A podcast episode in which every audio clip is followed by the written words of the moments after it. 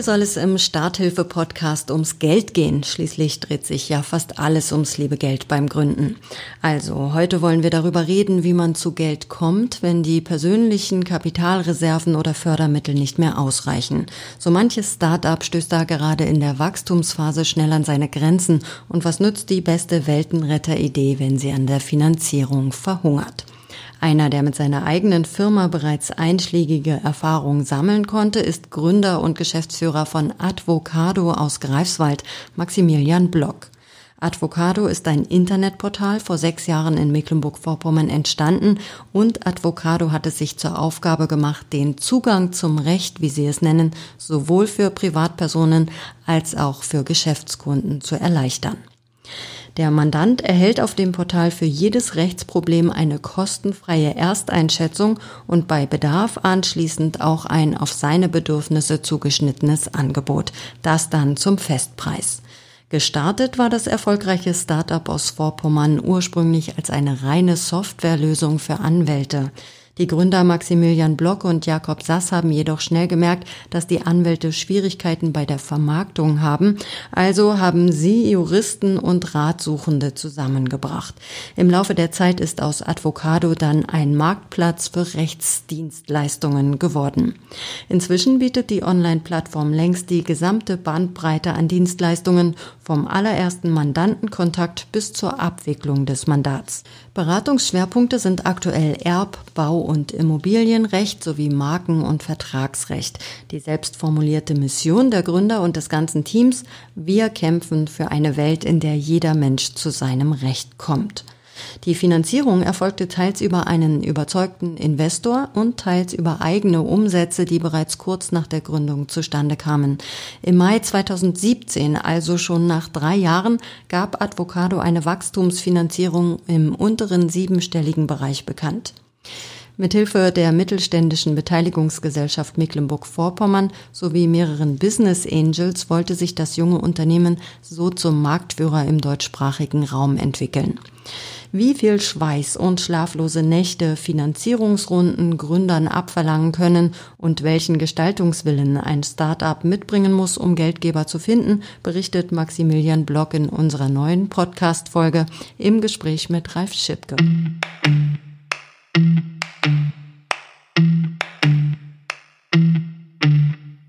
Vielleicht kannst du ja mal äh, einfach dahingehend anfangen, so, wenn du dich an die ersten Stunden, an die, an die Geburtsstunden zurückerinnerst.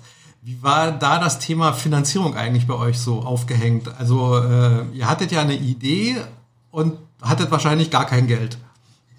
Korrekt, korrekt. Also, genau, das war Herbst 2013, Ideen- und Gründerwettbewerb Universität Greifswald.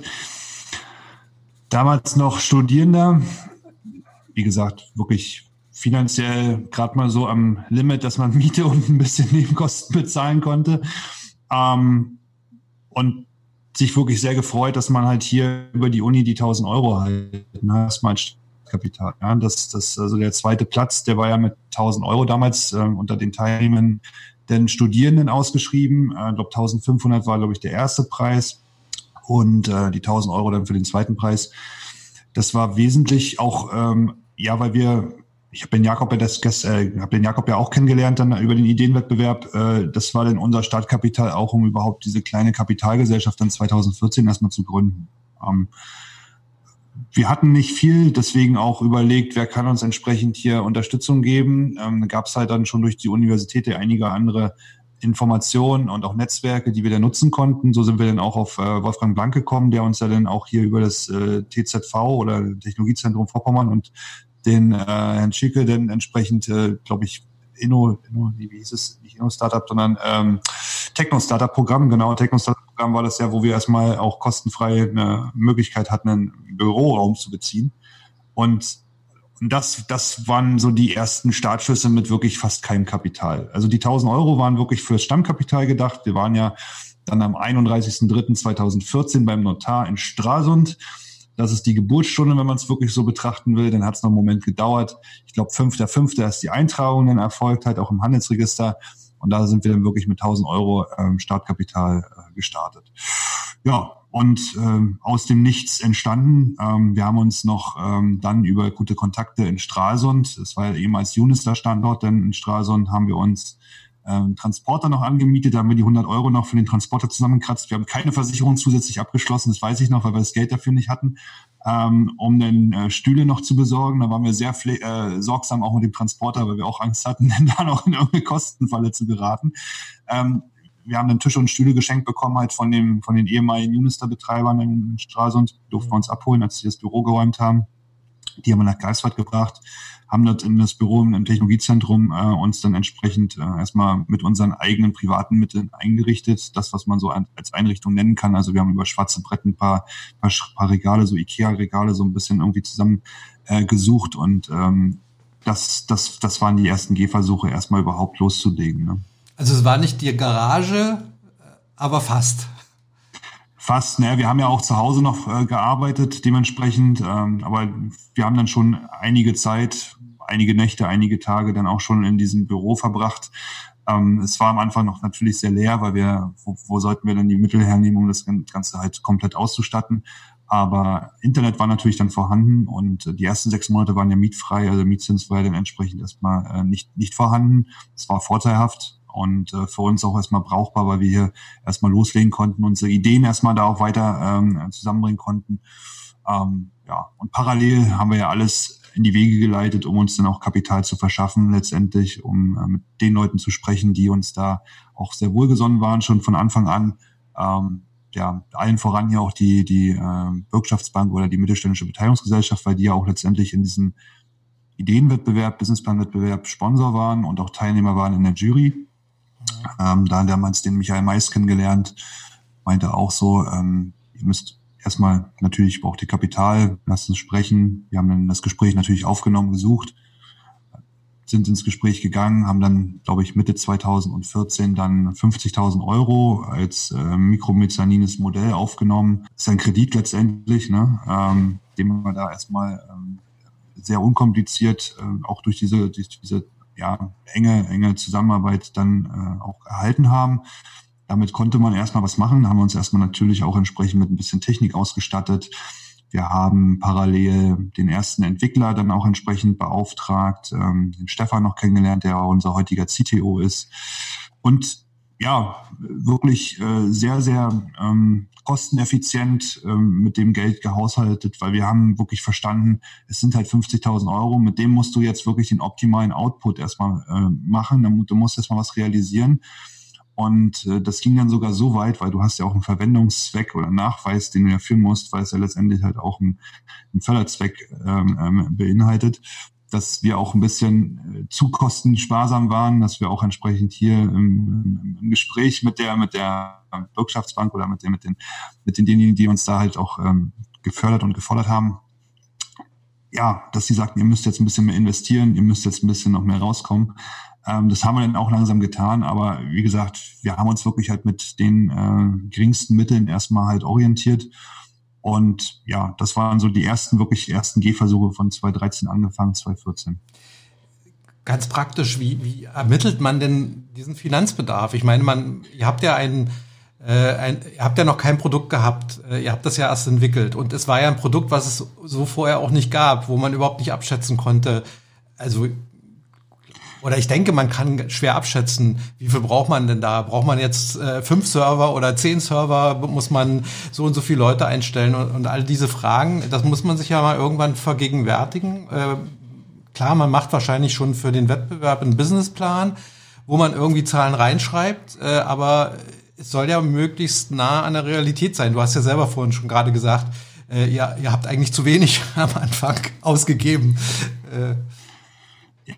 Vollkommen, vollkommen richtig. Also äh, das sind auch die äh, wirklich intensiven Zeiten, auch am Anfang vor allem, wo wir uns darüber erst mal Gedanken gemacht haben, halt, was brauchen wir, wo geht die Reise hin, was für ein Konzept muss dahinter stehen und äh, muss dazu sagen, zum damaligen Zeitpunkt hatte ich halt eine funktionierende Softwarelösung schon selbst entwickelt, so einen kleinen Prototypen. Ähm, das war ja noch eine andere äh, Idee, äh, mit der wir gestartet sind damals. Es war ja mehr eine Lösung, die wir rein für den Anwaltsmarkt vorgesehen hatten. Das war also eine Art Software-as-a-Service-Lösung für die Einzelkanzlei, womit diese dann entsprechend über die eigene Webseite Mandate generieren und transferieren kann, letztendlich über die Nutzer, die raufkommen und dann entsprechend hier Anfragen stellen und durch diese Kanzlei dann digital äh, mandatiert und auch äh, entsprechend beraten wird.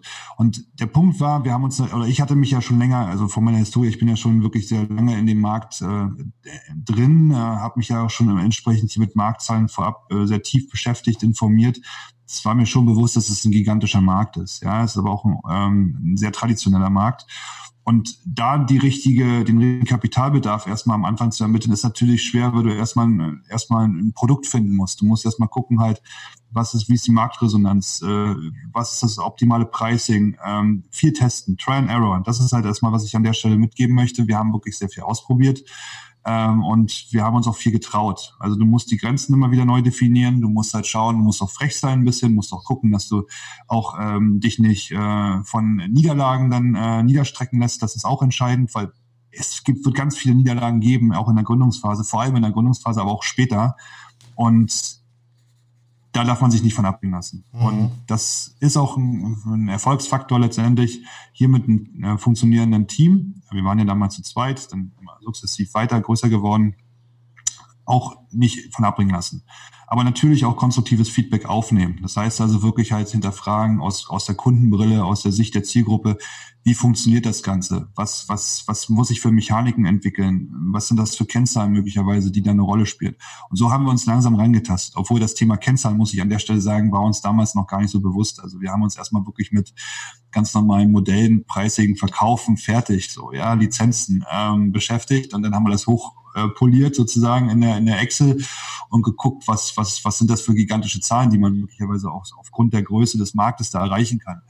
Natürlich, äh, ich bin, ich bin von Haus aus hier, äh, habe Jura studiert. Der Jakob ist unser BWLer oder mein BWLer als, als äh, Sparringspartner immer gewesen. Der hat sich natürlich halt noch ein bisschen tiefer auch mit, mit äh, möglichen Finanzszenarien äh, dann beschäftigt, ähm, hat mich da immer mehr auch mit, mit abgeholt, hat mir das Verständnis da auch für gegeben dass wir uns da auch entsprechend äh, erstmal langhangeln konnten. Ähm, ja, ähm, Ideen- und Businessplanwettbewerb hat natürlich Grundlagen geschaffen, das kann man so sagen, auch diese, diese Affinität zu schärfen äh, für den Gründungsvorgang, weil letztendlich wir haben uns ja da auch gefunden als Team, Gründungsteam und ja, und dann auch letztendlich die Zusammenarbeit mit der Wirtschaftsbank ist ja auch, ist ja auch ein entscheidender Faktor, weil die uns natürlich auch erstmal ein paar äh, Hausmittel an die Hand gegeben haben. Letztendlich äh, müssen wir auch dieses Investment äh, äh, plausibilisieren bei sich in den Büchern. muss ja auch entsprechend halt dargelegt werden, für was ist das entsprechend halt, für welchen Einsatzzweck, Verwendungsnachweis etc. Da äh, waren wir in engen Austausch und das Schöne ist, wenn man von Anfang an halt hier einen Partner schon mit ins Boot holt, der einen langfristig begleiten kann. Ja, das ist ja so, die sind ja heute immer noch unser, unser einer mhm. unserer Investoren äh, von auch vielen anderen neuen ähm, kann man schon Vertrauen schaffen, weil die Idee ist schon immer, also dieses Konzept war ja von Anfang an da. Ja, das ist ja dieses äh, Zugang zum Recht vereinfachen, diesen Rechtsmarkt zu digitalisieren und das, das, das hat unsere, unsere ähm, Erfolgschancen natürlich halt auch wesentlich erhöht, weil man da halt eine langfristige Bindung von Anfang an schon aufbauen konnte bei so einem starken Partner letztendlich, der auch ein Netzwerk mitbringt. Aber auf die Zahlen zurückzukommen, ein Businessplan ist ein Businessplan und die Realität sieht immer anders aus. Also das, das kann ich so unterschreiben und das ist immer so. Aber man sollte sich wirklich immer wieder halt hinsetzen, reflektieren, sollten, sollte entsprechend natürlich auch immer mit Kennzahlen dann auch arbeiten, immer genauer werden. Und das war zum damaligen Zeitpunkt natürlich erstmal so ein Sprung ins kalte Wasser. Aber es hat uns geholfen, natürlich auch hier erstmal loszulegen. Ne? Na, du hattest ja den Vorteil gegenüber anderen äh, Startups oder Gründern, du hattest ja einen BWLer sozusagen von Anfang an an Bord ne, mit deinem Partner, mit deinem Gründungspartner. Und äh, ich glaube, das ist so ein heikles Ding, dass viele, gerade die aus der Wissenschaft kommen, am Anfang äh, denken, die haben eine tolle Idee, die ist so genial, die Welt wartet nur drauf und äh, sich über die Finanzierung und, und über die äh, betriebswirtschaftlichen äh, Sachen überhaupt nicht so einen Kopf machen. Siehst du das auch so oder erlebst du das auch so? Definitiv. Ich meine, du kannst mich ja eher denn damals auch als Wissenschaftler bezeichnen, weil ich habe ja davon auch keine Ahnung gehabt. Äh, also jetzt vom Grundsatz her schon, aber äh, Detailwissen war mir auch fremd und ich wusste auch nicht, ob Jakob dann entsprechend in der damaligen Phase, ich meine, wir haben uns bei fünf Bier und äh, ein Korn, nein, Spaß, also bei fünf Bier sind es dann geblieben, äh, kennengelernt und auch dann zusammengerauft, haben gesagt, wir ziehen das durch. ähm, er musste sich auch beweisen, ja. Also er hatte sich da auch reingefressen und auch sein Durchhaltevermögen musste auch äh, den Erwartungen äh, für ein Startup entsprechen. Und ja, also definitiv, ich kann, kann mir durchaus vorstellen, dass hier auch ein Gap immer da, wenn man eine gute Idee hat, vorliegt und man das aber letztendlich halt aufs Papier bringen muss. Da sollte man sich schon halt, wenn man es äh, vielleicht selber sogar schafft, halt natürlich Betrieb, betriebswirtschaftliche Grundkenntnisse ist ein Minimum, ist ein Minimum-Erfordernis auf alle Fälle. Ähm, aber oder einen Partner suchen letztendlich, der auch hier ähm, diese, diese, dieses Wissen und dieses Know-how ähm, sich entweder aneignen kann, auch, das ist auch wichtig, also diese Basis schon hat, oder auch schon äh, letztendlich mit Erfahrungswerten punkten kann, weil nichts ist einfacher, als jemanden zu haben, der hier letztendlich auch äh, eine Bilanz äh, lesen kann, der entsprechend auch Finanzkennzahlen halt gut auswerten kann, ähm, den Businessplan so schärft, dass er auch äh, von Anfang an interessant ist, auch äh, letztendlich ja, professionell ähm, Business, Businessmodell halt aufzeigt. Und das, das sind wesentliche Punkte, die man auch braucht. Aber man muss erstmal die, von Anfang an so Schritt für Stück sich da vorarbeiten. Und da gehört halt mehr dazu als nur betriebswirtschaftliche Kennzahlen. Ne? Ich glaube, ein nächster Meilenstein, äh, wo es auch um Geld letztendlich geht und um Verantwortung, äh, ist der Punkt, wenn man äh, Mitarbeiter einstellt. Ne? Also, weil, weil dann ist das nochmal ein ganz anderer Schnack. So, äh, solange man zu zweit oder, oder alleine ist, äh, okay, dann sind eben 1000 oder 30.000 Euro futsch. Das ist ärgerlich. Äh, das kann auch den Einzelnen sicherlich äh, in große Schwierigkeiten bringen, ganz persönlich. Aber sobald man dann anfängt, äh, das Team zu vergrößern, dann hat man ja auch eine, eine große Verantwortung für seine Leute, oder? Absolut, absolut. Also das, das stimmt. Ähm, wir konnten am Anfang haben wir noch keine Leute einstellen können, das war klar. Ne? Man hat ja nicht die finanzielle Möglichkeit gehabt, auch diese Sicherheit zu haben. Letztendlich halt hier diesen, diesen, diesen Vertrag, auch den man ja unterschreibt, halt für den Arbeitnehmer ähm, einzugehen. Ja, und das ist ja eine Verpflichtung auch äh, und auch entsprechend die Verantwortung. Wir haben es ja so gemacht, ähm, wir haben halt mit Freelancern erst zusammengearbeitet auf Projektbasis, sind dann immer so Stück für Stück haben wir uns dem Thema natürlich genähert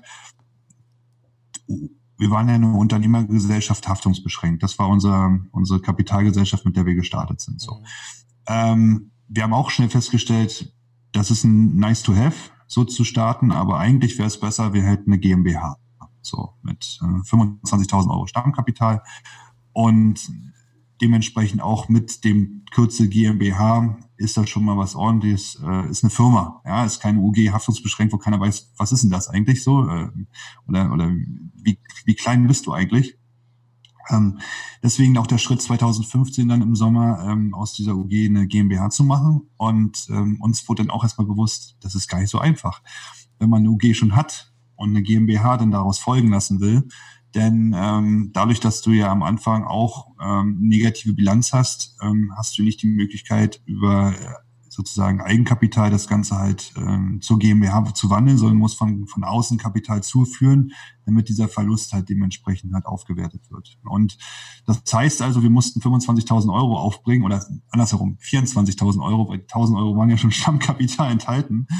Und ähm, hier war es auch äh, dann von uns als Gründerteam halt, ja, keine Frage eigentlich, sondern wir haben dann auch selber Privatkredite aufgenommen, ähm, jeweils nach unserem Beteiligungsverhältnis dann, ähm, um hier diese äh, Kapitalzuführung dann zu gewährleisten. Das war dann wirklich 2015, haben dann die 25.000 Euro Stammkapital eingezahlt letztendlich, haben die GmbH gewandelt, also haben die UG zu GmbH dann, also Advocado Service UG hieß es vorher, Advocado GmbH dann ähm, 2015 Mitte danach.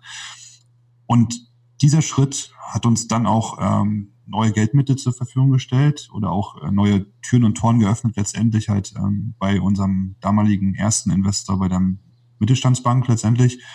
Ähm, das war dann ein äh, Forschung- und Entwicklungsprojekt und Geldbetrag, den wir dann hart bekommen konnten. Das war ein ähm, mittlerer sechsstelliger Betrag war natürlich auch eine Projektbindung dann entsprechend vorgesehen. Wir hatten einen Projektplan gemacht, alles sehr intensiv dann auch entsprechend vorbereitet. Und das beinhaltete natürlich dann auch die Einstellung von Mitarbeiterinnen und Mitarbeitern zur Unterstützung dieser Projektarbeit, Entwicklungsarbeit. Und das war dann richtig toll, weil du letztendlich dann äh, Ausschreibungen machen konntest. Du konntest sogar die Leute, mit denen du halt schon relativ eng auf Projektbasis vorher gearbeitet hast, die dann auch endlich binden auch, weil du dann auch dich da äh, sehr professionalisieren konntest. Und auch wir selbst halt als Gründer für uns, wir hatten uns bis dato halt natürlich auch keine Gründung, keine Gehälter oder sonstiges auszahlen können, ähm, dass wir uns dann halt auch von, von der Lebenserhaltung und auch von, von den Grundkosten, die dann noch gedeckt werden mussten, ähm, dann auch ein kleines Gehalt erstmal auszahlen mhm. konnten. Und äh, ja, die ersten Arbeitsverträge zu unterschreiben, ist schon ein komisches Gefühl. Das gebe ich ganz ehrlich zu. Das war ähm, eine Herausforderung. Willst du auch alles richtig machen? Ähm, aber mittlerweile ist es so, ich meine, wir sind jetzt bisschen über 50 Mitarbeiter schon im Team bei uns. Ähm, da ist eine eigene Abteilung fürs Recruiting, äh, HR-Management. Ähm, trotzdem ist es immer wieder so, Bewerbungsgespräche zu führen, auch entsprechend hier Leute einzustellen, natürlich auch Leute zu entlassen, ist auch ein Thema, ist, äh, ist auch, ähm, muss man erstmal lernen. Das ist ähm, ähm, manchmal sind es natürlich nicht nur manchmal Be Beweggründe, die man selbst so beeinflussen kann. Äh, manchmal sind es auch äh, entsprechend andere Entscheidungen, die da eine Rolle spielen. Auch ähm, hier um äh, Entlassung vorzubereiten oder sonstiges. Zum Glück mussten wir nicht viele machen, aber ähm, das kommt natürlich oder ist natürlich ein normales, normale, normaler Prozess in jedem, jedem Unternehmen. Und ja, also wie gesagt, die ersten Einstellungen, das war schon strange. Das war, wie gesagt, ähm, also wir selbst hatten, hatten äh, noch gar nicht richtig, also die ersten Verträge, die wir, glaube ich, unterschrieben haben, das war so ein Parallelwahn für andere und nicht für uns. Also es war so, wir haben uns dann danach dann gleich die Verträge noch erstellt. Ähm, aber nee, eine spannende Zeit. Mal aus aktuellem Anlass, äh, hattet ihr jetzt äh, im Zuge der Corona-Krise da irgendwie Personalprobleme, sag ich mal? Also musstet ihr Leute in Kurzarbeit schicken oder, oder habt ihr alle mehr oder weniger auch im, im Homeoffice? Ihr, ihr habt ja ein Business, wo man durchaus im Homeoffice äh, ganz äh, gut arbeiten kann, glaube ich. Äh, also hat euch die Krise irgendwo in äh, Bedrängnis gebracht und wenn ja, habt ihr irgendwelche Unterstützung aus dem Land bekommen? Also Bedrängnis, Bedrängnis, erstmal muss man dazu sagen, dass wir haben uns relativ schnell dazu entschieden, auf 100% Remote äh, zu wechseln. Das waren sieben, acht Wochen, ist ja schon ja natürlich jetzt her. Ähm, das ging relativ fix, äh, zumal ja die ganzen Arbeitsplätze von uns sowieso schon immer so ähm, mobilfähig waren. Ähm, das waren, haben wir großen Wert schon, schon draufgelegt, auch was flexible Arbeitsmöglichkeiten bei uns im, im Team und Unternehmen sowieso betrifft. Aber die Herausforderung für uns war eigentlich, dass wir uns natürlich äh, immer mehr auch ähm, im Markt orientiert hatten mit unseren ja, äh, Marketingkampagnen, äh, wo organisieren wo, wo, wo sehen wir Rechtsthematiken, Rechtsproblematiken. Und da gab es einen, einen starken Wechsel. Ja, da gab es einen starken Wechsel von der Kundengruppe her hin zu den Themen, die auf unsere Plattform gekommen sind, also uns zugetragen wurden. Ich nehme mal ein Beispiel Reiserecht. Ja. Reiserechtsthemen waren vorher schon natürlich für uns interessant, aber nie in dieser Stärke, die wir ja. dann letztendlich an, ab Ende Februar, Anfang März erlebt haben. Sodass wir hier eine Herausforderung hatten, äh, Kapazitäten auch relativ schnell und auch stabil zu schaffen auf der Anwaltsebene. Mhm. Das heißt, wir mussten halt viele Anwälte im Reiserecht noch dazu holen, mussten Kapazitäten dann entsprechend auch sichern, absichern. Ähm, wir haben auch andere Rechtsgebiete dann entsprechend halt noch abdecken müssen, halt, wo wir auch relativ starke Anfragen in relativ kurzer Zeit auch erhalten haben. Ähm, Kurzarbeit mussten wir niemanden schicken, ähm, dadurch, dass wir entsprechend hier natürlich äh, als ähm, Digitalplattform kontaktlose Rechtsberatung ähm, davon, äh, ähm, also kein, kein äh, Einbruch letztendlich halt in dieser ähm, ja, Auftragslage, wenn man es so definiert, was der Kurzarbeit betrifft, hatten. Aber nichtsdestotrotz es ist natürlich so, dass wir, was wir ein wachstumsorientiertes Unternehmen sind, ein Startup halt. Und das heißt, dass wir ähm, noch nicht Cashflow positiv sind. Äh, wir sind auf einem sehr, sehr guten Weg dorthin. Also das äh, sieht man anhand unserer sehr guten Entwicklung in den Zahlen und äh, auch ähm, an, äh, wie gesagt, anderen Indikatoren, auch Marktindikatoren.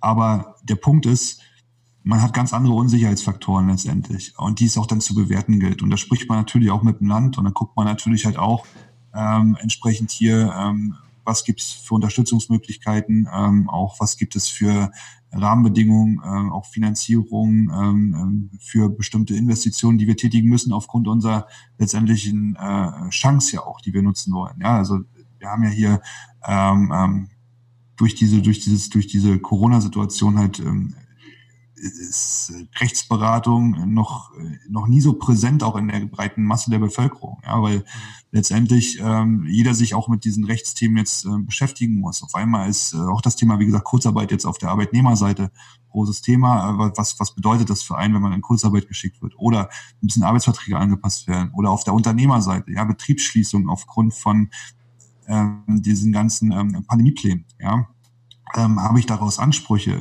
Wer unterstützt mich? Wenn ich jetzt Gelder bekomme, wie muss ich die verbuchen? Habe ich steuerliche Nachteile? Kann ich die Steuer schieben? Insolvenzrecht? Und, und, und. Also eine Vielzahl von Themen kann ich dir alle aufzählen. Das ist ja eine Menge, ne, die jetzt da auch entsprechend in den ganzen Medien noch kommuniziert wird und auch heiß diskutiert wird. Und diese ganzen äh, Sachen treffen uns natürlich auch. Ja. Und wir müssen gucken, dass wir hier uns entsprechend halt ähm, auch ähm, gut positionieren, aber auch letztendlich auch immer ein bisschen absichern halt mit den Investitionen, die wir machen. Wir sind nun mal auch noch nicht so stark finanziert an der Stelle. Ähm, deswegen, ähm, also ähm, Startup ist wie gesagt immer ähm, auch äh, sehr stark wachstumsorientiert. Und äh, da muss man sich entsprechend gut äh, immer ähm, ja, austauschen mit den ganzen Stakeholdern, auch ähm, Investoren, Gesellschaftern. Und da gehört vieles dazu. Ne? Aber wenn man so will, wir, wir können uns oder wir konnten uns in dieser, in dieser äh, ja, Krise ähm, ähm, als ähm, ja, Helfer in der Not gut positionieren, denn äh, die Dankbarkeit ist enorm auf Kundenseite. Ähm, das äh, ja, auch auf Anwaltsseite letztendlich. Da gab es auch viele ähm, ähm, Signale im Markt, wo wir gesehen haben, die sitzen jetzt zu Hause, die Anwälte, vor allem die Kleinstkanzleien, haben keinen Zugang mehr zu den Mandanten, auch zu ihren Bestandsmandanten haben wir zum Beispiel das System vor drei, vor vier Wochen geöffnet und haben gesagt, halt, ihr könnt jetzt auch mit eurem Bestandsmandanten kostenfrei erstmal über unser System kommunizieren, auch über die Videoberatung, ja. Mhm.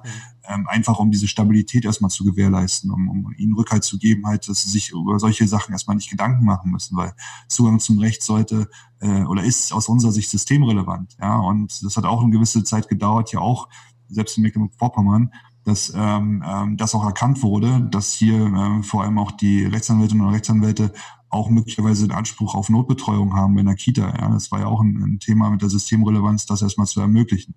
Andersherum äh, muss man schauen auch, dass man dem Ganzen auch Herr wird. Ja, also gibt eine Vielzahl von Themen ähm, und wir, wir sind mittendrin. Ähm, und ähm, aber wie gesagt, das Team ist hochmotiviert, hundertprozentig remote. Ähm, muss natürlich Prozesse noch umstellen, muss gucken, wie das Ganze halt funktioniert. Ähm, ist natürlich eine ganz andere, eine ganz andere Schlagzahl. Auch die Abstimmung funktioniert per Zoom oder per Hangouts, ja. Ähm, aber ist auch, ist auch eine, eine tolle Erfahrung, weil du siehst ja, du kannst ein Unternehmen auch über fünf, mit über 50 Mann äh, hundertprozentig remote führen. Ja, und jetzt ähm, suchen wir uns aber langsam wieder halt den Weg da raus, muss ich sagen, weil der persönliche Kontakt, den wir brauchen, der auch entsprechend hier unserer Philosophie oder auch unserer Mentalität als Startup entspricht, ähm, der ist wichtig. Ähm, und deswegen ähm, langsam füllt sich das Büro. Ich sitze jetzt auch gerade hier bei uns in einem kleinen Besprechungsraum im Büro. Ähm, ähm, wir haben so eine kleine Notbesetzung immer schon im Büro gehabt. Aber langsam füllt sich das und das ist ein tolles Gefühl. Ähm, auf der anderen Seite natürlich, man weiß nicht, ähm, was die Krise noch alles an Herausforderungen mit sich bringt. Ähm, ähm, zweiter Shutdown und so weiter. Ähm, ich hoffe es nicht, aber äh, man weiß es nicht. Und äh, wir sind vorbereitet, aber wie gesagt, äh, man muss jeden Tag da auch neu bewerten und das, das machen ja viele. Ne? Kurzer, war ein kurzer Ausflug äh, zur aktuellen Situation. Zurück zu den, äh, zum Thema Finanzierung, Startup-Finanzierung. Ähm, du hast ja beschrieben, wie so die Stufen waren, äh, wie, die, die, die einzelnen Schritte waren. Ähm, bei welcher Summe hast, ist dir das erste Mal so schwindelig geworden, so von, von Beteiligung? Bei 50.000 Euro. War bei schon, 50.000 ja? Euro. Das waren die, also gleich, also bei jeder Summe. Ja, das ist äh, die Sensibilität für das Thema und auch für die Geldmengen, die man entsprechend hier auch investieren lässt. Ähm, muss, muss von Anfang an da sein. Das ist wichtig, weil sonst ähm, weiß man nicht auch entsprechend, worum es eigentlich geht hier. Denn es geht ja darum, halt ein Geschäft aufzubauen, äh, langfristig und nachhaltig. Und und wenn man da nicht auf den ersten Euro achtet, dann ähm, macht man irgendwas falsch. Und bei uns ist es wirklich so gewesen, deswegen auch nochmal da die, die, ähm, der, der, der Hinweis an der Stelle, ähm, wir haben die 50.000 Euro wirklich äh, sehr konsequent und sehr sparsam eingesetzt. Ja, da hätte es vielleicht den einen oder anderen gegeben, der gesagt hat, macht das ein bisschen, äh, investiert vor allem in der jungen Phase äh, relativ viel, relativ stark. Aber wir waren auch ähm, Erstgründer, oder wir sind Erstgründer. Wir, wir haben wirklich das Ziel gehabt, das Ding richtig groß zu machen, dahin zu bringen, wo wir jetzt stehen, aber auch noch weiterzubringen, ja, wo wir hin wollen noch. Und das, das kann man an der Stelle, äh, ja, da, da ist jede, jede Unterschrift und auch jedes Investment, egal in welcher Höhe, ähm, da, da, das, das, da durchdenkt man erstmal halt, was bedeutet das? Ja, das, da wird man sensibilisiert und, und wenn man nicht von den ersten Euro sensibilisiert ist, dann ist das, äh, dann ist man, glaube ich, falsch in, dem, in dieser, in dieser, in dieser, ähm, ja, als Gründer oder als, als Startup, wenn man so will, weil ähm, man hat ja auch eine Verpflichtung gegenüber den Investoren. Ja, das ist ja auch auf der anderen Seite halt dementsprechend ähm, eine Verantwortung, nicht nur gegenüber dem Team, nicht nur gegenüber den Kunden, sondern auch gegenüber den Gesellschaftern letztendlich oder auch den Geldgebern. Und ähm, das ist, das ist, das muss man lernen und das muss man von Anfang an auch respektieren. Und das haben wir gemacht und das machen wir. Ähm, und deswegen ist es auch so, dass wir da auch langfristig gute Geschäftsbeziehungen zu den Investoren aufbauen, was ja wichtig ist, dass die uns das Vertrauen auch geben zu dem, wie wir es tun, hier operativ strategisch ähm, und das langfristige Ziel mit uns dann entsprechend auch hier äh, begleiten ne, oder auch fördern. Ne. Die Phasen, die du beschrieben hast äh, bis hierhin, waren das alles äh, Unterstützungsfinanzierungssachen, äh, die hier in Mecklenburg-Vorpommern äh, Genau, das sind stille Beteiligungen gewesen über die ähm, ähm, Mittelstandsbank letztendlich mit äh, Projektzielen, die wir dann auch erreichen konnten. Ähm, und äh, die zweite Phase, wenn man so will, wir hatten, wir hatten ja am Anfang noch nicht so wirklich das Business Angel Netzwerk, ja, hier vor Ort sowieso nicht und wir mussten erstmal auch ein ein äh, fähiges Geschäftsmodell mit einem gewissen Proof of Concept oder mit einem Konstrukt aufbauen. Das hat ja auch einen gewissen Zeitraum gedauert. Wie gesagt, wir waren ja erst fokussiert auf den Anwaltsmarkt, dann haben wir ja den, den Shift gemacht, haben gesehen, Zugang zum Recht global ist halt ein großes Problem. Wir machen eine Plattformlösung. Das begann dann so 2016. Also 2015 GmbH gewechselt, plus halt äh, das äh, Forschungsprojekt oder das Entwicklungsprojekt dann auch mit der Investition über die ähm, Mittelstandsbank. Und dann ging es weiter 2016 Aufnahme der ersten Business Angels, auch ganz spannend. Das waren zwei Anwälte, die wir dann halt bei uns im, im Gesellschafterkreis halt willkommen heißen durften. Ähm, die sind proaktiv auf uns zugekommen, ähm, haben private Mittel investiert von sich aus und haben uns da auch ähm, wirklich erstmal wertvolle Informationen gegeben, ähm, wie Investitionsrunden auch funktionieren. Wir hatten einen ersten Beteiligungsvertrag, ähm, mit bestimmten Klauseln, wie das Ganze funktioniert, äh, wie muss man auch das sogenannte Cap-Table, also die Gesellschafterstruktur halt aufbauen, äh, um entsprechend hier für weitere Finanzierungsrunden ready zu sein. Das ist ja auch entscheidend. Ähm, das Gründerteam muss eine gewisse Dominanz noch haben, äh, muss sozusagen da auch eine Willigkeit haben, größer zu werden.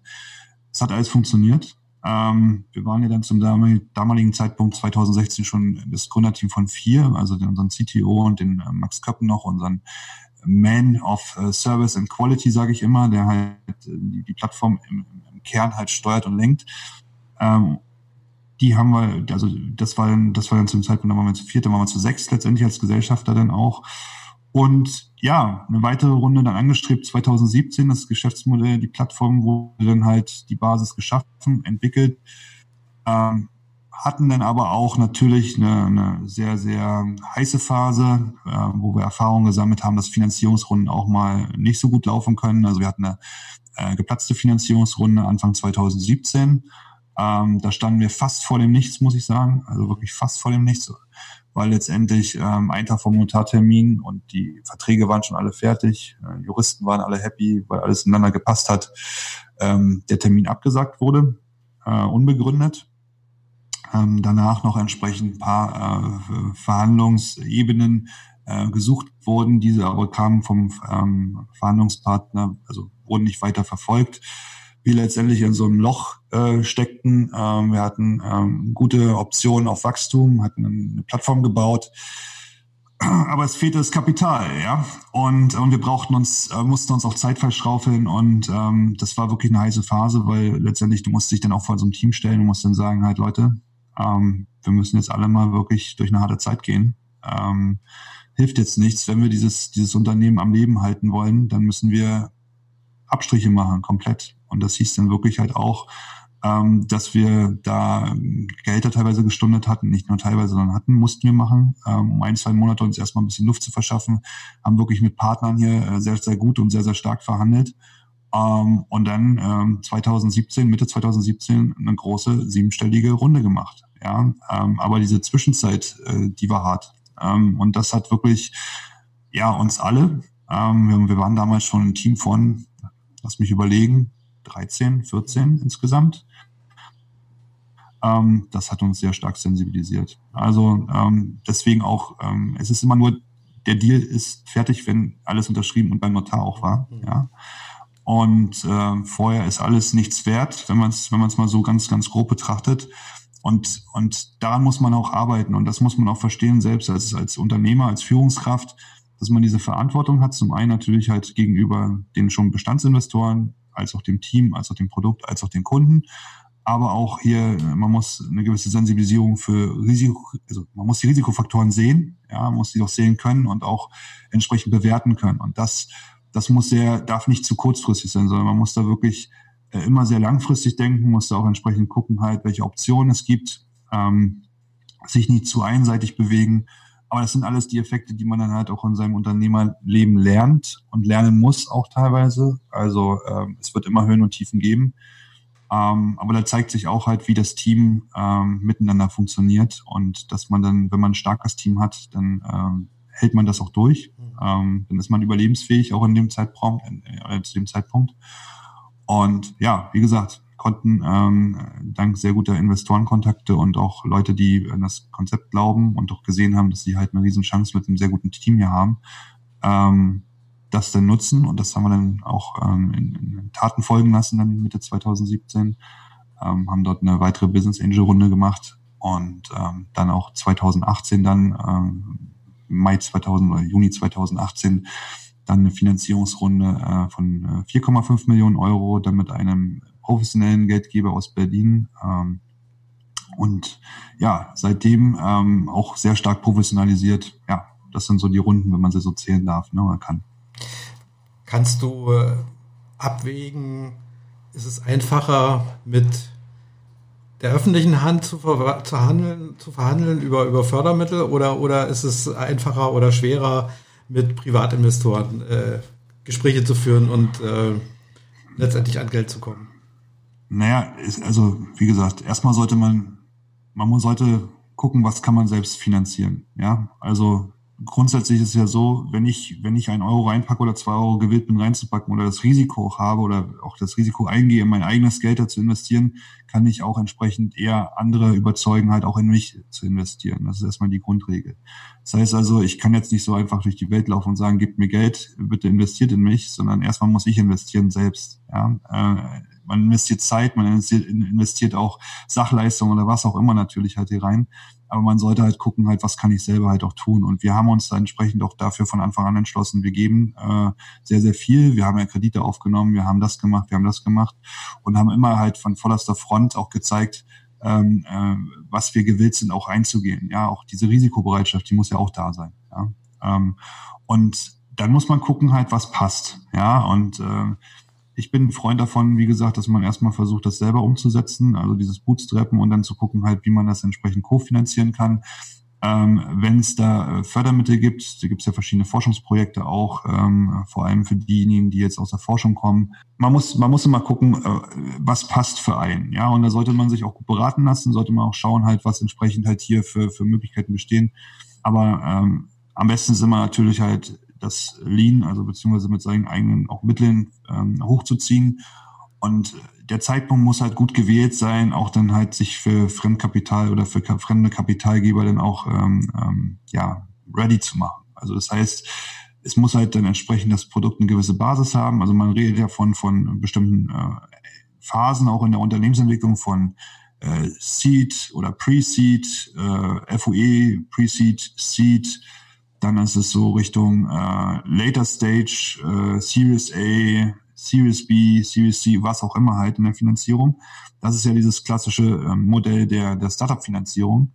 Und ähm, wenn man selber auch, kommt ja immer auf das Business drauf an, was man gründen will. Ja, wenn man da andere Ambitionen halt hat, dann äh, sollte man gucken halt, vielleicht kriegt man erstmal von Anfang an auch Kapitalgeber aus dem Freundes- und Bekanntenkreis, ähm, dem man ja auch ein, äh, denn vielleicht ein attraktives Geschäftsmodell erstmal mit einer gewissen Sparringspartnerschaft auch anbieten kann. Ähm, das sind so die, die Schritte, die sollte man tun. Äh, und wenn man merkt dann, äh, dass man äh, da auch äh, auf eine gute Bereitschaft stößt, ähm, dann weiß man auch, dass man das Geschäftsmodell gut, gut äh, vermarkten kann, dass es auch verständlich ist, ist auch wichtig. Also dieses Pitchen, dieses Netzwerke aufbauen, äh, sich feedbacken lassen äh, zu den Gedanken, die man ja selber hat, ähm, denn man muss es ja auch weiterentwickeln.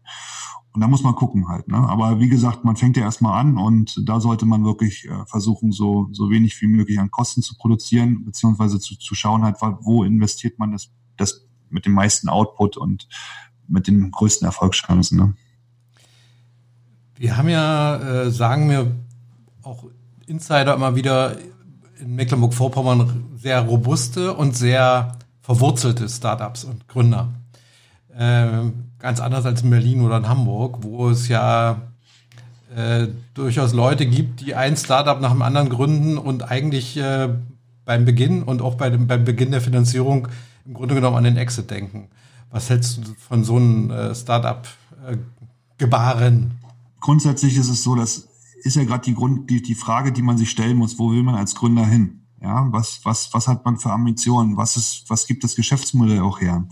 Und da muss man mit sich selbst halt im Reinen sein. Ähm, will ich was ganz Großes? Bin ich der Visionär? Habe ich die Ambition dafür? Ähm, bin ich persönlich in der Lage, das auch entsprechend langfristig zu begleiten? Oder möchte ich ein Geschäftsmodell aufbauen, was mir natürlich halt auch meinen Lebensunterhalt sichert, aber ähm, eines von vielen vielleicht ist. Ja, ähm, will ich die Welt verändern sozusagen.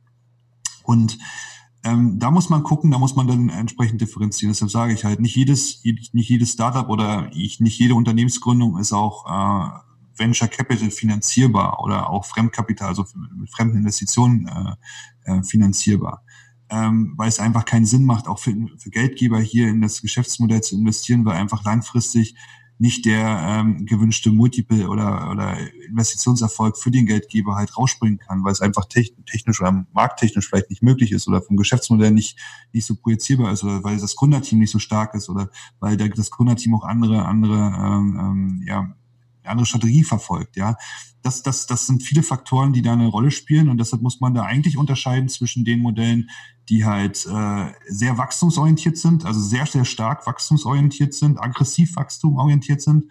Ähm, die werden natürlich auch sehr stark finanziert, weil es einfach hier geht darum, halt Märkte zu, entweder zu, so zu verändern, ähm, dass eine Monopolisierung irgendwann stattfindet, ja, oder in die, in die Richtung geht, oder dass ich halt langfristig auch hier einen komplett neuen Markt erschaffe. Ja, also bei uns ist es ja so in der, in der Rechtsberatung jetzt klassisch funktioniert es ja so, man geht oder man, man hat ja erstmal ein Rechts, Rechtsanliegen oder man weiß ja gar nicht, ob man ein Rechtsanliegen hat, aber informiert sich, hat dann entsprechend hier auch seine Freunde, Familie, ja, die kennen da vielleicht einen Anwalt oder aus dem Studium oder so, kennst da jemanden, der kann vielleicht was in die Richtung, weiß aber auch nicht, ob der der richtige Ansprechpartner ist und dann musst du erstmal eine Kanzlei einen Termin machen und dann sagen die hier, Erstberatung kostet Geld, haben sie eine Rechtsschutz, ja, nein, bringen sie mal schon mal die Karte mit, ähm, dann gehst du da rein, äh, sitzt in so einem äh, Holztisch möglicherweise hier mit großem Bücherregal und ähm, die Rechtsanwältin oder der Rechtsanwalt äh, guckt erstmal, ja, wer bist du, was hast du hier gemacht, ähm, ähm, welche Problematik liegt vor. Und du weißt aber überhaupt gar nicht, in welcher Situation du dich befindest. Ich habe jetzt gerade den grüne Grütze löffelnden Manfred Krug vor Augen bei von Liebling Kreuzberg. So, ja, also das, das ist ja dieses, dieses wirklich analoge. Ja, das ist dieses, und, und, und da kann man die Leute auch verstehen. Also, wie gesagt, dieser Gesamtverband der deutschen Versicherer hat ja mal festgestellt, dass über 71 Prozent der Deutschen halt Angst vom Anwalt haben, also Angst vor den Kosten, dann, die dann durch die Anwaltsberatung entstehen und deswegen überhaupt gar nicht erstmal hingehen. Ja. Ähm, ich, ich bin doch überhaupt nicht involviert in diesem Prozess, der ist ja komplett hinter verschlossener Tür. Und und das ist ja nicht nur eine Einzelsituation, sondern wir haben über, was sind 55.000 Kanzleien in Deutschland mit 165.000 zulassenden Rechtsanwältinnen und Rechtsanwälten. Das ist eine sehr fragmentierte Marktsituation.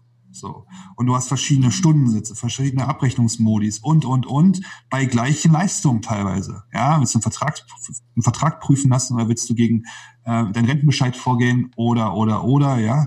Ähm, und dann Qualitätsstandard äh, zu schaffen oder halt neuen Prozess zu initiieren, ist sehr aufwendig. Und äh, aber es, es, es schreit hier oder es hat schon immer nach einer nach einer Lösung geschrien, weil es ist, der Plattformgedanke liegt da sehr nah an der Stelle. Und, und das ist das, was wir hier gemacht haben. Wir haben hier den, den Markt, den Zugang zu diesem Markt komplett neu definiert. Das heißt also, durch die Technologie, durch Einsatz von Technologie hast du hier eine komplett neue Herangehensweise. Kommst ins Internet, suchst erstmal nach Rechtsinformationen oder kommst direkt dann schon ähm, auf unsere Plattform, gibst einen Rechtsfall ein, der dich bewegt, der dir gerade auf dem Tisch liegt. Der wird durch das System automatisiert bewertet, wird an den entsprechenden Ansprechpartner gegeben, hier, hier in der Form von hochqualifizierten Rechtsanwältinnen und Rechtsanwälten.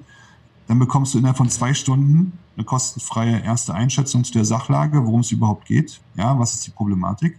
Wie sieht die Lösung aus? Ja, gleichzeitig präsentieren wir die, die äh, Rechtsberater, die dich da erstmal kostenfrei äh, betreuen, auch so, dass sie halt äh, viele Informationen halt im Internet auf diesen Kanzleiprofilen bei uns halt äh, schon zur Verfügung stellen. Du kannst dich da vorab informieren. Dann hast du den persönlichen Kontakt. Du weißt schon, wie ist er? Ja, Sympathiepunkte. Ja, ist er, hat er dich verstanden? Ja, äh, ist er auch klar?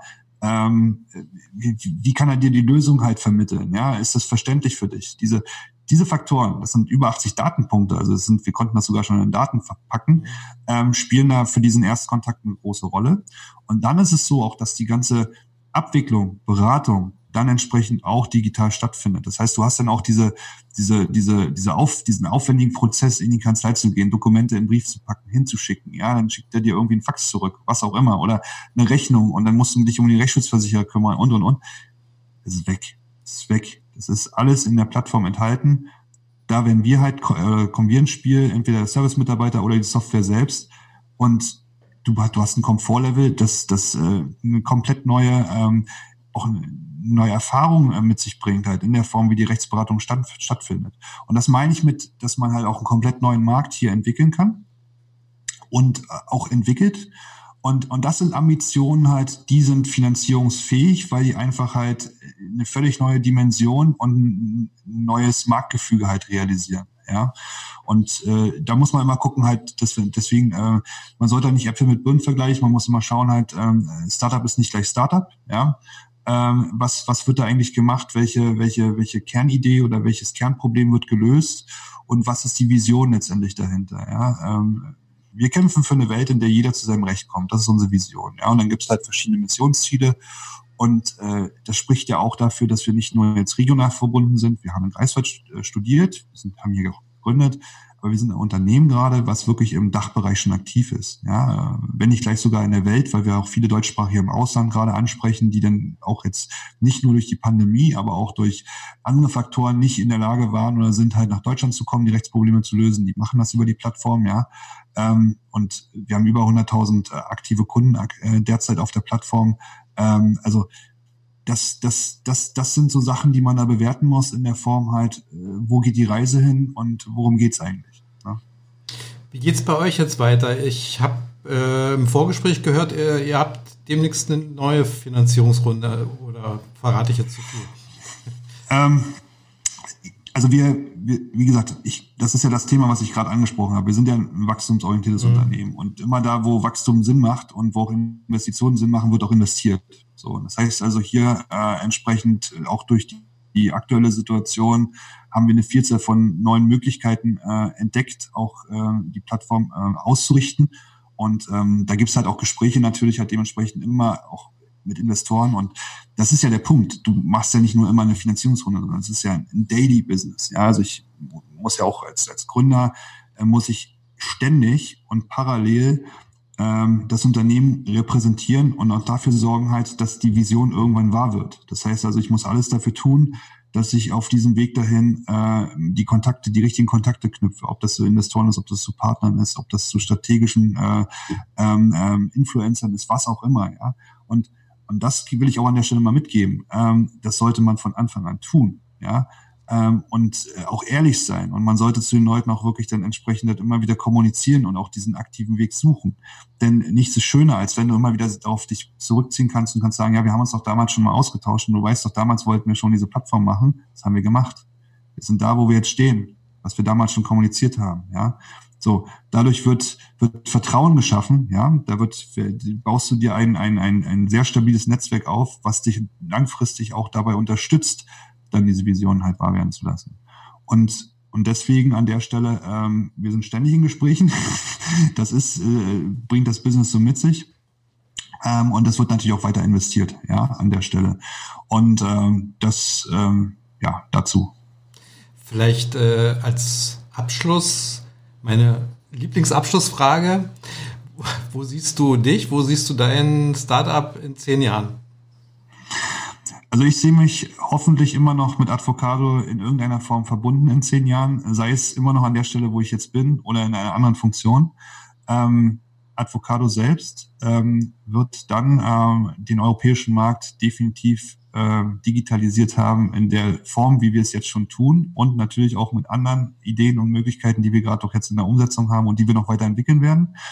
Ähm, und ich hoffe natürlich auch, dass wir eine Vielzahl von Menschen, also in der Form von Kunden, ähm, hier helfen konnten, äh, zu, ihrem, so, zu, zu ihrem Recht zu kommen, weil das ist ja unser, unser Elixier letztendlich halt hier, was uns ja auch antreibt und ähm, auch natürlich bei den Rechtsanwältinnen und Rechtsanwälten ihnen hier eine Technologie an die Hand geben, die ihnen es ermöglicht, auch sich weiterzuentwickeln und ähm, auch da entsprechend die Digitalisierung zu schätzen zu können und ähm, sich stabil in, in neue Märkte einzufinden. Ne? Und ja, es wird eine neue Welt geben, ähm, dann entsprechend auch, wie die Rechtsberatung in, in zehn Jahren aussehen wird. Wie sie genau aussehen wird, das kann man heutzutage noch nicht so skizzieren. Ähm, aber die künstliche Intelligenz und andere ähm, Möglichkeiten sind ja da schon ähm, in der Entwicklung. Und ähm, deswegen, also das werden tolle, spannende Zeiten, ähm, auf die ich mich sehr freue. Und ähm, ich freue mich auch auf die Entwicklung von Advocado dann. Und ja, wir haben ja auch unsere Anwalts-App. Also wie gesagt, da nochmal als Tipp, wer äh, mal in den App Store guckt und Advocado, Advocado eingibt dort, äh, wird auch eine App finden, mal einfach mal ausprobieren. Das sind ja so Safe Services, also wirklich so eine Dinge, die im alltäglichen Leben halt äh, einen äh, wirklich bei vielen Dingen helfen, ohne erstmal einen Anwalt einschalten zu müssen. Und ähm, wir werden auch viel automatisieren und viel weiterentwickeln, ja, und dem Anwalt halt viel Arbeit abnehmen auf der einen Seite, aber auch äh, viele neue Möglichkeiten schaffen auf der anderen Seite, um halt letztendlich immer da anwaltliche Tätigkeit einzusetzen, wo sie auch dann halt wirtschaftlich oder auch dann letztendlich halt aus der Interessenslage Sinn macht, ja. Und ähm, deswegen an der Stelle, ähm, wir wollen den Markt weiter revolutionieren. Wir werden den Markt auch weiter revolutionieren. Und ähm, wir werden die Anwälte unterstützen, aber wir werden halt hier ähm, immer schauen unter der Prämisse, was ist das Beste für den Kunden und wie entsprechend können wir da die beste Lösung auch entwickeln. Ja?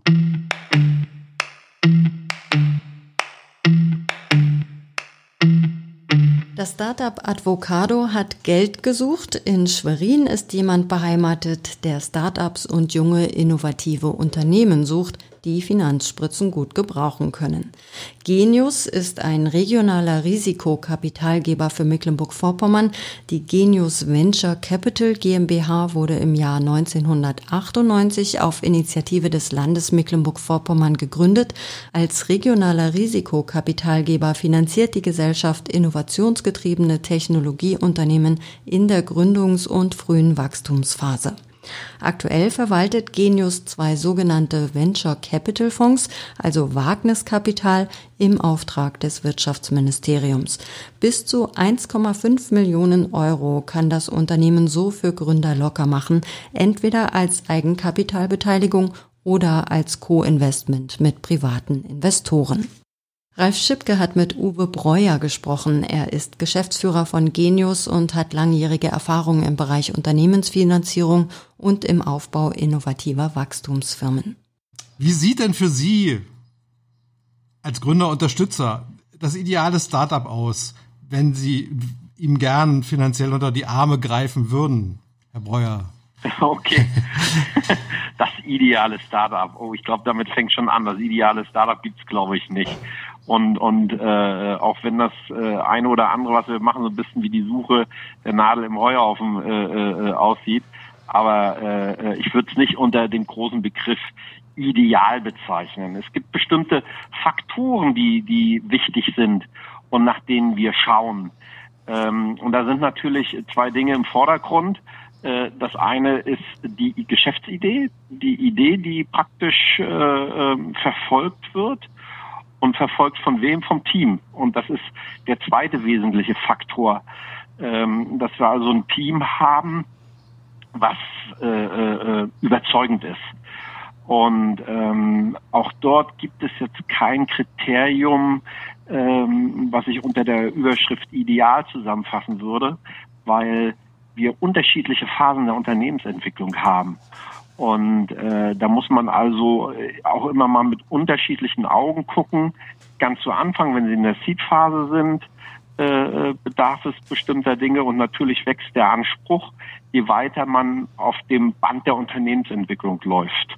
Ne? Also das sind so die zwei, zwei ganz wichtigen Sachen, Idee und Team. Ähm, und dann kann man ein bisschen stärker ins Detail gehen, welche, welche ähm, Voraussetzungen da sein müssen. Ich denke mal, die Gründer brauchen Klarheit in dem, was sie tun. Und diese Klarheit müssen sie auch kommunizieren. Äh, äh, klares Geschäftsmodell, klarer Weg, äh, wie sie ihr Geschäftsmodell umsetzen wollen. Ähm, also bei, bei all den Themen, die man anspricht, möglichst zügig auf den Punkt kommen können. Das ist ein wichtiger Punkt. Ähm, wir suchen natürlich auch nach Einzigartigkeit. Ähm, da stellen sich im Prinzip Fragen wie, was ist einzigartig, wenn es um Produkt, um das Produkt als Beispiel geht und oder wie äh, ist Einzigartigkeit gegeben, also die Art und Weise, wie es ausgeführt wird, äh, wie die Dienstleistung aussieht. Ne? Mhm. Ähm, wenn ich die Frage jetzt mal auf den Kopf stelle, äh, es gibt also kein Ausschlusskriterium, wenn man sich als technobasiertes, äh, innovatives, junges Unternehmen aus Mecklenburg-Vorpommern an Sie wendet. Ähm, jein. In Hinblick Finanzierung schon. Äh, was wir nicht finanzieren, sind technologieverliebte Einzelgänger. Also mhm. wenn wir, wenn wir da das Gefühl haben, ähm, das, das, das, das würde nie ein Investment für uns werden. Aber jetzt stellt sich auch wieder die Frage nach dem Zeitpunkt, äh, äh, zu dem man miteinander spricht.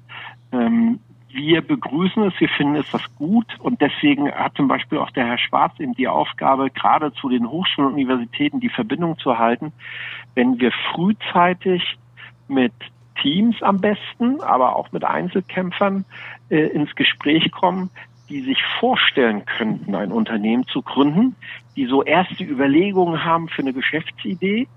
Und äh, wenn wir uns mit solchen Leuten zusammensetzen, dann haben wir natürlich ganz andere Ansprüche, als wenn wir zu einem späteren Zeitpunkt wieder mit diesen Teams uns zusammensetzen und es dann konkret um die Finanzierung geht.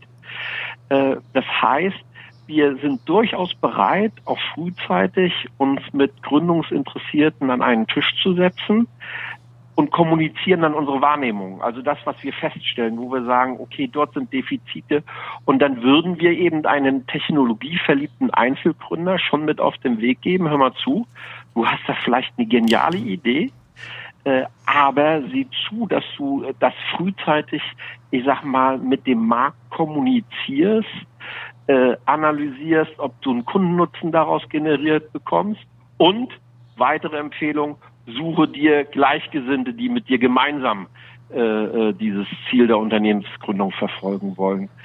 Zu einem späteren Zeitpunkt, wenn es dann konkret um die Finanzierung geht, äh, können eben bestimmte Dinge, die wir nicht als erfüllt sehen, dazu führen wir, dass wir sagen, zu diesem Zeitpunkt kommt eine Finanzierung für uns nicht in Frage, weil. Mhm. Aber, aber auch da haben wir vom Grundsatz äh, her, ich sag mal, wir hauen die Tür nie komplett zu. Also da muss dann mhm. schon einiges vorgefallen sein, dass äh, äh, irgendwie die Unwahrheit gesprochen wurde oder, oder dergleichen mehr. Äh, sondern wir geben immer die Gelegenheit, äh, äh nach Nacharbeit dann nochmal wieder zurückzukommen und dann äh, äh, setzen wir uns damit auch wieder auseinander. So, wir sind keine Bank. Also ganz klar, wir haben auch nicht die DNA einer Bank. Äh, die in erster Linie nach Zahlen, nach BWAs, nach Jahresabschlüssen guckt, ob da was Beleihungsfähiges dabei ist oder dergleichen mehr, sondern wir kommen eigentlich immer über die Geschäftsidee und über das Team. Und äh, äh Scouting äh, äh, trifft das dann schon, aber wir wollen natürlich nicht nur scouten, sondern wir wollen dann auch schon äh, äh, gute Sachen identifizieren und die wollen wir dann natürlich auch gerne finanzieren. Und da sind wir dann voll bei der Sache und, und sehr engagiert in der Zusammenarbeit mit den Gründerteams. Sie haben ja, äh, Sie verwalten ja zwei Fonds bei sich in der Firma. äh, habe ich auf der Website gelesen. Ja. ja. Äh, wer hat denn eigentlich dieses Geld gespart oder angelegt, beziehungsweise woher kommt denn das Geld, äh, mit dem Sie dann die Startups in Mecklenburg-Vorpommern unterstützen? Äh, am Ende, am Ende ist es Geld der Steuerzahler. Äh, wir kriegen unsere Mittel, die wir in junge Technologieunternehmen investieren können, vom Land, vom Wirtschaftsministerium. Das waren in, der, in den ersten Jahren reine Landesmittel. Jetzt mit unserem Venture Capital Fonds, den wir am Start haben, unser aktuelles Vehikel, mit, aus dem wir heraus investieren, sind das äh, EFRE-Mittel, also reine EFRE-Mittel. Äh, äh, aber am Ende ist es Geld der öffentlichen Hand. Mhm, mhm. Also EFRE, EFRE heißt, das ist, äh, kommt aus Brüssel, ja, also es ist von der, von der Europäischen Union. Ist zugewiesen aus Brüssel. Äh, ich erspare mir jetzt, äh, wie die ganzen Verrechnungen erfolgen, denn irgendwie kommt ja auch das Geld nach Brüssel, um dann wieder zurück von Brüssel nach Deutschland zu kommen oder nach Mecklenburg-Vorpommern. Mhm. Gibt es denn äh, neben Genius noch weitere so ähnlich gestrickte Kapitalgeber für Startups in, oder Gründer in Mecklenburg-Vorpommern? Also ich sage jetzt mal eine Gesellschaft, die ähnlich wie wir äh, mit Mitteln der öffentlichen Hand in Unternehmen finanziert äh, und, und den gleichen Ansatz verfolgt, äh, gibt es weiter nicht. Es gibt weitere Unterstützer. Äh, äh, es gibt auch äh, Privatpersonen, Business Angels, äh, äh, die investieren auch mitunter aus juristischen Vehikeln heraus, also aus entsprechenden Gesellschaften heraus, die dann auch schon so ein kleines Portfolio haben. Es gibt die mittelständische Beteiligungsgesellschaft mhm. Land äh, als Selbsthilfeeinrichtung der Wirtschaft.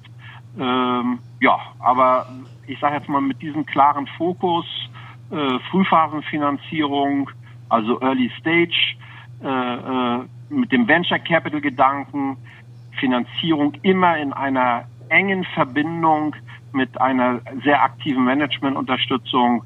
Äh, da sind wir im Land, glaube ich, die Einzigen. Mhm. Jetzt wird ja angesichts der uns alle betreffenden Corona-Krise, man hat ja manchmal so den, das, das Gefühl, dass äh, das Geld mit vollen Händen und das Volk gebracht wird. Äh, wie ist das bei Ihnen? Hat sich durch die Corona-Krise für Ihre, für Ihr Unternehmen was verändert? Arbeiten Sie jetzt anders? Ich habe äh, kürzlich äh, beim MVpreneur Day Ihren Kollegen im Chatroom getroffen.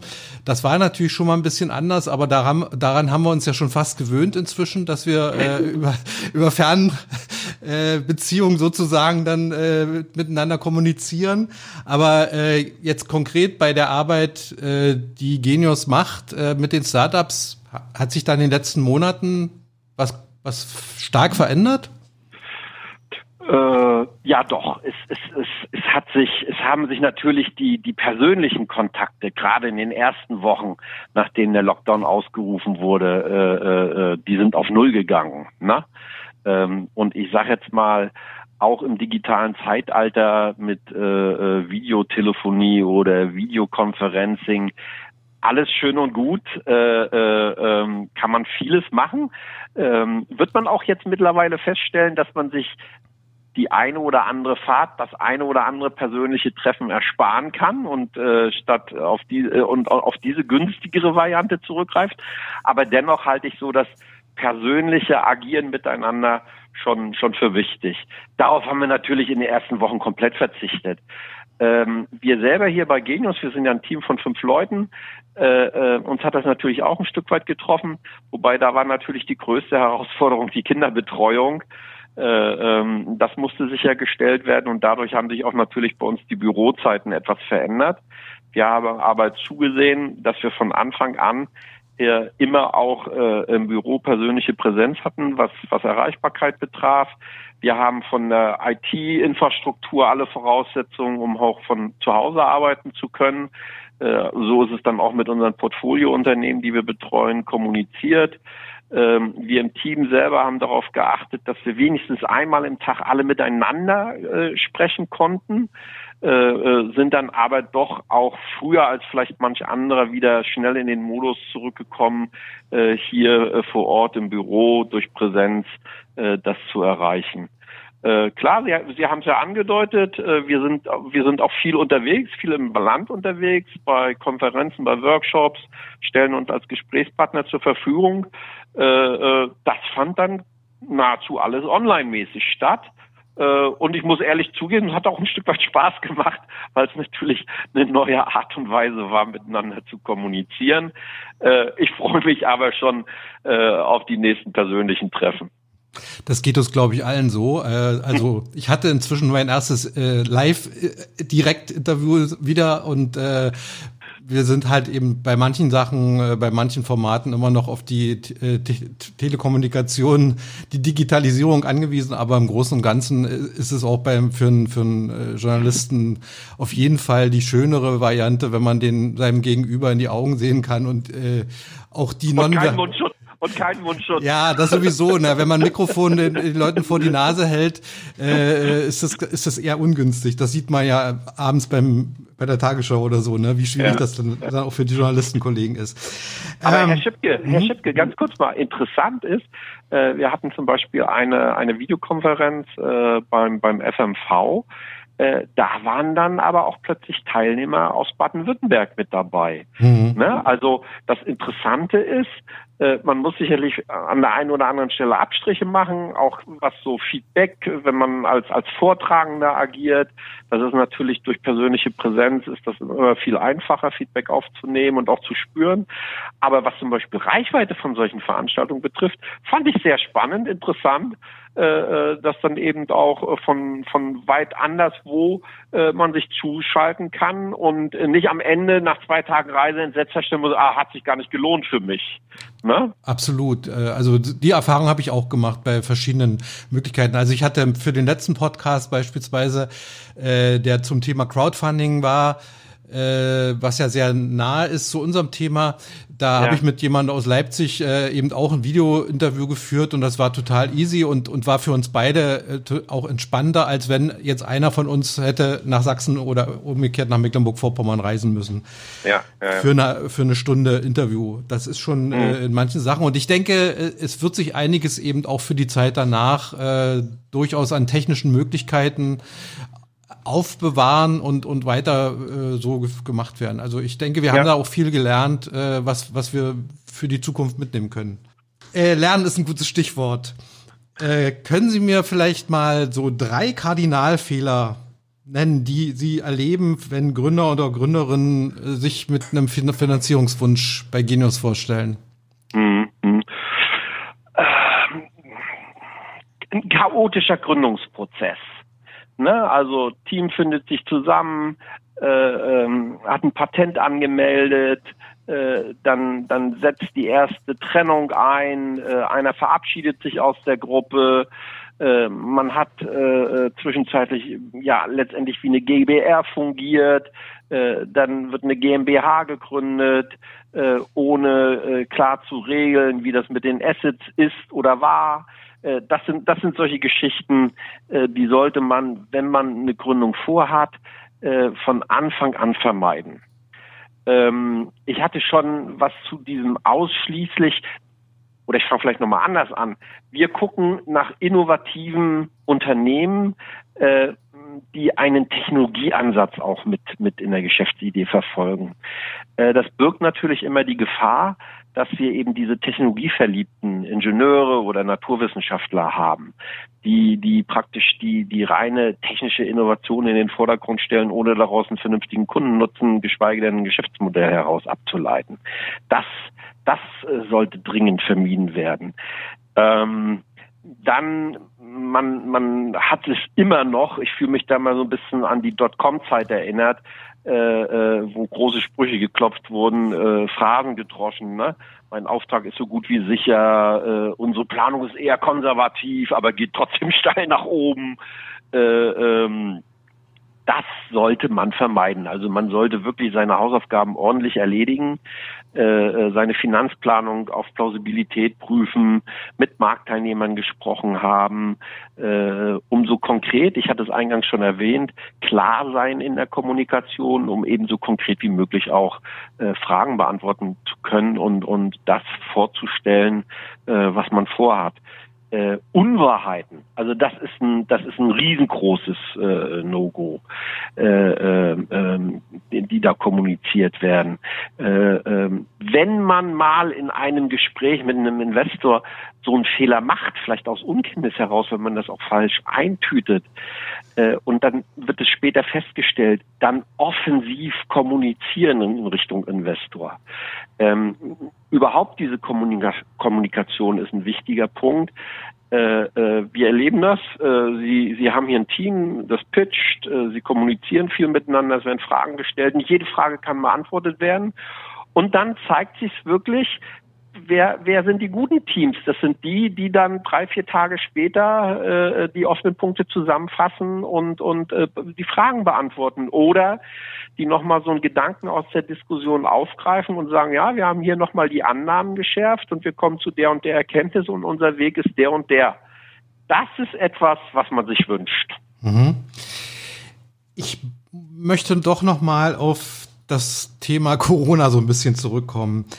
Ähm, was könnte aus Ihrer Sicht vielleicht äh, gerade speziell für Gründerinnen und Gründer in MV getan werden, dass wir, wenn dann die Krise überwunden ist, äh, wir wieder so, so, so, so eine Aufbruchsstimmung entwickeln. Also dass wir, dass wir möglichst viele äh, das ist neue Startups, neue tolle Geschäftsideen äh, bekommen im Land. Denn, denn wir müssen uns ja nichts vormachen. Es wird der, die eine oder andere Firma wird sicherlich den Bach untergehen. Äh, äh, die Touristiker haben ja alle in den Medien verfolgen können. Da gab es viele, die, die wirklich am Existenzminimum waren. Mhm. Äh, also ich würde mir sehr wünschen, wenn, wenn wir auch vieles äh, dann, wenn die Krise vorbei ist, äh, vieles haben, was, was dann neu entstehen kann. Und äh, was könnte, könnte es da an Unterstützung von Seiten des Landes, von Seiten der Politik vielleicht geben aus Ihrer Sicht, äh, was, das, was das befördert? Also äh, Sie haben erst noch völlig recht. Äh, es gibt jetzt einige Bereiche, die hat es so richtig arg getroffen. Ne? Also ich denke mal gerade den Gastrosektor, äh, den Tourismussektor, die ganzen Künstler, äh, äh, die die äh, als als Freelancer sozusagen unterwegs sind. Das sind Bereiche, die haben auch wenig Chancen, äh, äh, das was jetzt verloren gegangen ist, wieder aufzuholen. Also das das ist sehr problematisch und wir werden, äh, denke ich mal, sehr bald feststellen, äh, wie das schmerzt, wenn solche Bereiche plötzlich fehlen. Ne? Und ein Land wie Mecklenburg-Vorpommern, was natürlich sehr stark immer noch, ich hätte jetzt beinahe leider gesagt, immer noch vom, vom Tourismus äh, abhängig ist. Das ist eine unwahrscheinliche Herausforderung, vor der das Land aktuell steht. So, äh, die Landesregierung äh, äh macht es in vergleichbarer Art und Weise wie die Bundesregierung, Mittel bereitzustellen. Also äh, jetzt ist äh, Liquidität wichtig für die Unternehmen, dass sie diese Krise meistern äh, äh und dann später hoffentlich äh, wieder in der Lage sind, äh, auch diese Mittel wieder zurückzubezahlen. Ähm, Berechenbarkeit halte ich für einen ganz wichtigen Faktor, dass sozusagen Leute, die jetzt äh, äh, sich entscheiden zu gründen oder perspektivisch vorhaben zu gründen, dass die genau wissen, dass die Unterstützung, die im Augenblick äh, äh Gründern zuteil äh, äh, man zuteil werden lässt, dass die auf diese Unterstützung auch noch in ein oder zwei Jahre zurückgreifen. Also diese Kontinuität, auch was die Kräfte äh, anbelangt, die Gründungen unterstützen. Das halte ich für extrem wichtig. Ich glaube, auch in der Gründerszene, äh, die, die nächsten Wochen, Monate, die werden noch nicht die ganz große Herausforderung. Die große Herausforderung ist so mein Gefühl, äh, die kommt erst äh, Anfang 2021. Weil ich gucke jetzt mal aufs eigene Portfolio, eine Reihe von Unternehmen äh, äh sind vernünftig durchfinanziert, äh, arbeiten sozusagen ihre Roadmap ab und kommen wieder an den nächsten Zeitpunkt, wo die Folgefinanzierungsrunde dann ansteht. Und äh, ich kann mir vorstellen, dass das äh, 21 äh, eine große Herausforderung sein wird. Mhm. Ansonsten, was so Grundsätzliches für Gründer gilt, ähm, ich bin immer der Meinung, dass dieses Bootstrapping, was man so sagt, also zu Anfang sehen, mit, mit den bescheidenen Mitteln, die einem zur Verfügung stehen, so lang wie möglich hinkommen, um äh, ähm, Unternehmenswert zu schaffen. Äh, das wird perspektivisch noch viel wichtiger werden. Mhm. Wobei ich äh, in der Vergangenheit das Gefühl hatte, dass äh, gerade die Startups hier bei uns im Land und auch die Gründerinnen und Gründer äh, genau an diesem Punkt sehr robust schon immer gewesen sind. Also ja. wer bei uns gründet, der gründet fürs Leben, sag ich mal. Ja, und nicht, nicht also, um, um sein Startup, Atem, ja, ja, ja, und nicht um sein Startup irgendwie nach anderthalb Jahren dann an, an irgendeinen Investor zu verkaufen, so wie das in Berlin halt äh, oder in Hamburg doch manchmal der Fall ist. Ne? Also ja, ich will das jetzt ja. nicht äh, verallgemeinern, aber äh, solche, solche Startups sind mir hier im Mecklenburg-Vorpommern eigentlich kaum begegnet. Die, das die, sind natürlich die Highflyer, von denen man hört, mhm. die dann äh, äh, nach zwei Jahren schon mit einem entsprechenden Multiple verkaufen. Mhm. Aber ich glaube, äh, die sagen es ja selber, das zu verallgemeinern wäre, glaube ich, falsch. Ich könnte jetzt umgedreht sagen, äh, hin und wieder würde uns so ein Highflyer, äh, der nach zwei Jahren schon, ich sag jetzt mal, zu einem großen Millionenbetrag äh, verkauft werden kann, auch ganz gut tun. Das sind, das sind auch so ein paar Leuchttürme, die man braucht.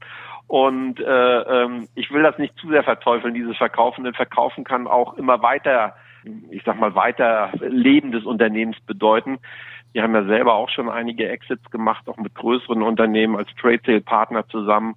Äh, die Unternehmen existieren nach wie vor und ja, sind in Mecklenburg-Vorpommern angesiedelt, wenn ich zum Beispiel an, an Profita denke. Herr Breuer, wie ist das bei den Unternehmen, die Sie bereits unterstützen? Äh, Sie sind ja schon seit vielen Jahren äh, bei, bei einer Reihe von Startups hier im Land äh, engagiert.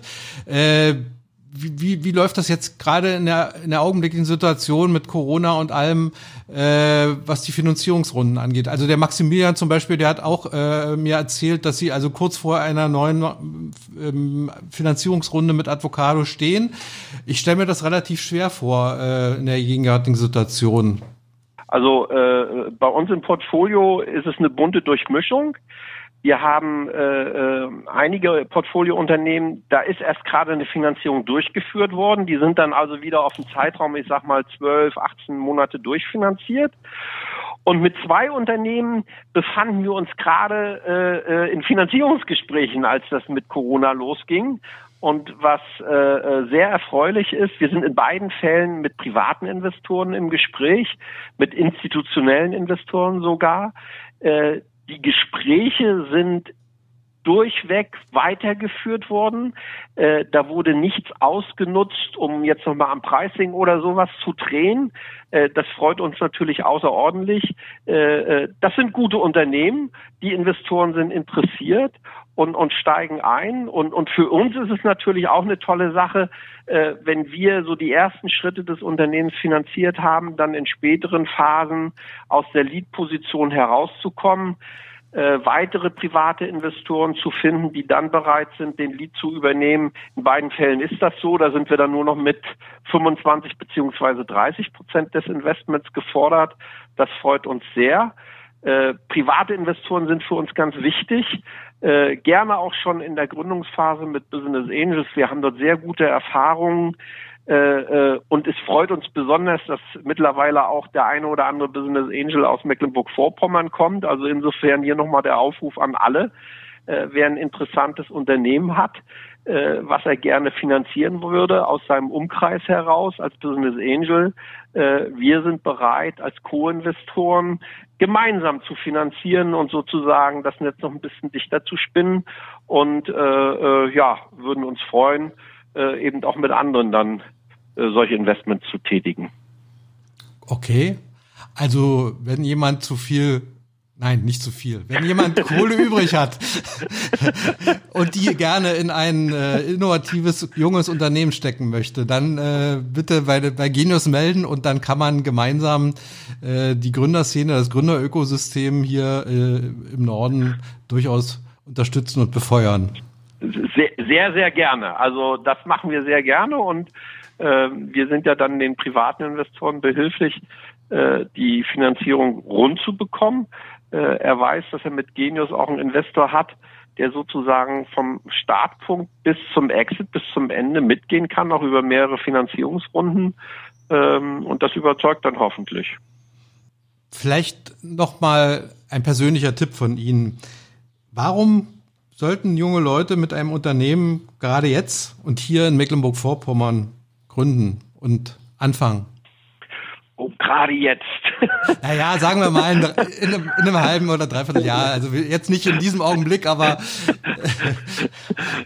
Sie wissen, wie ich es ja. meine. Ja, ja. Äh, aber äh, trotzdem, ich stelle mich diesem gerade jetzt. Also ich sag mal, wer, wer aktuell äh, äh eine, eine vernünftig dotierte, sichere Position hat und äh, äh, dem aber andererseits auch eine Geschäftsidee im, im Kopf schwirrt, ähm, der sollte die jetzige Zeit noch nutzen und auch die, die sichere Position, äh, die er hat, nutzen, um diese Geschäftsidee so gut wie möglich vorzubereiten und dann gründen. Das ist sicherlich. Irgendwann kommt mal der Zeitpunkt, wo man dann ins Wasser springen muss. Ne? Äh, ähm, Im Augenblick äh, äh, sofort ins Wasser zu springen, äh, puh, kann man geteilter Meinung sein. Andererseits äh, gibt es jetzt äh, äh, viele, viele Unterstützung, finanzielle Unterstützung, die man vielleicht beanspruchen kann. Aber letztendlich ist die ja eher doch äh, für die Unternehmen, äh, ähm, die die existent sind und die durch die Corona-Krise in Schwierigkeiten gekommen mhm. sind. Ne? Äh, ansonsten äh, der Zeitpunkt zu gründen, äh, ähm, ja, ich will jetzt nicht sagen, der ist nahezu immer der gleiche. Wir erleben es ja, dass in wirtschaftlichen Hochphasen äh, äh, die Gründer eher, ich sag mal, rarer werden, äh, äh, weil weil halt der der der Unternehmensmarkt so aufnahmefähig für für Mitarbeiter ist und in besonders schwierigen Zeiten, wie wir sie jetzt haben, äh, Leute dann sicherlich auch aus einer Schwierigkeit heraus viel eher dazu geneigt sind, mit es, es auf eigene Rechnung zu versuchen, also zu gründen. Mhm. Okay, das waren eigentlich meine Fragen. Das war ein sehr spannendes und interessantes Interview, finde ich. Freut mich, danke. Ähm, ich bedanke mich auch und äh, ich denke, wir werden uns äh, sicherlich beim nächsten Mal wieder nicht telefonisch, sondern äh, Aug in Aug gegenüber sitzen. Ja und sehen uns ja. bestimmt auf der einen oder anderen Veranstaltung äh, hier im Land, wo die Gründerszene, das Gründerökosystem sich einfach auch präsentiert. Das, das würde mich sehr freuen. Also wir sind ja schon immer in Verbindung und äh, wir sollen es in Zukunft auch bleiben.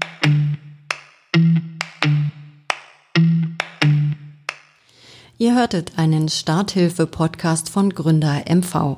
Wir wollten euch verschiedene Sichten aufs Thema Finanzierung und Investment beim Gründen aufzeigen.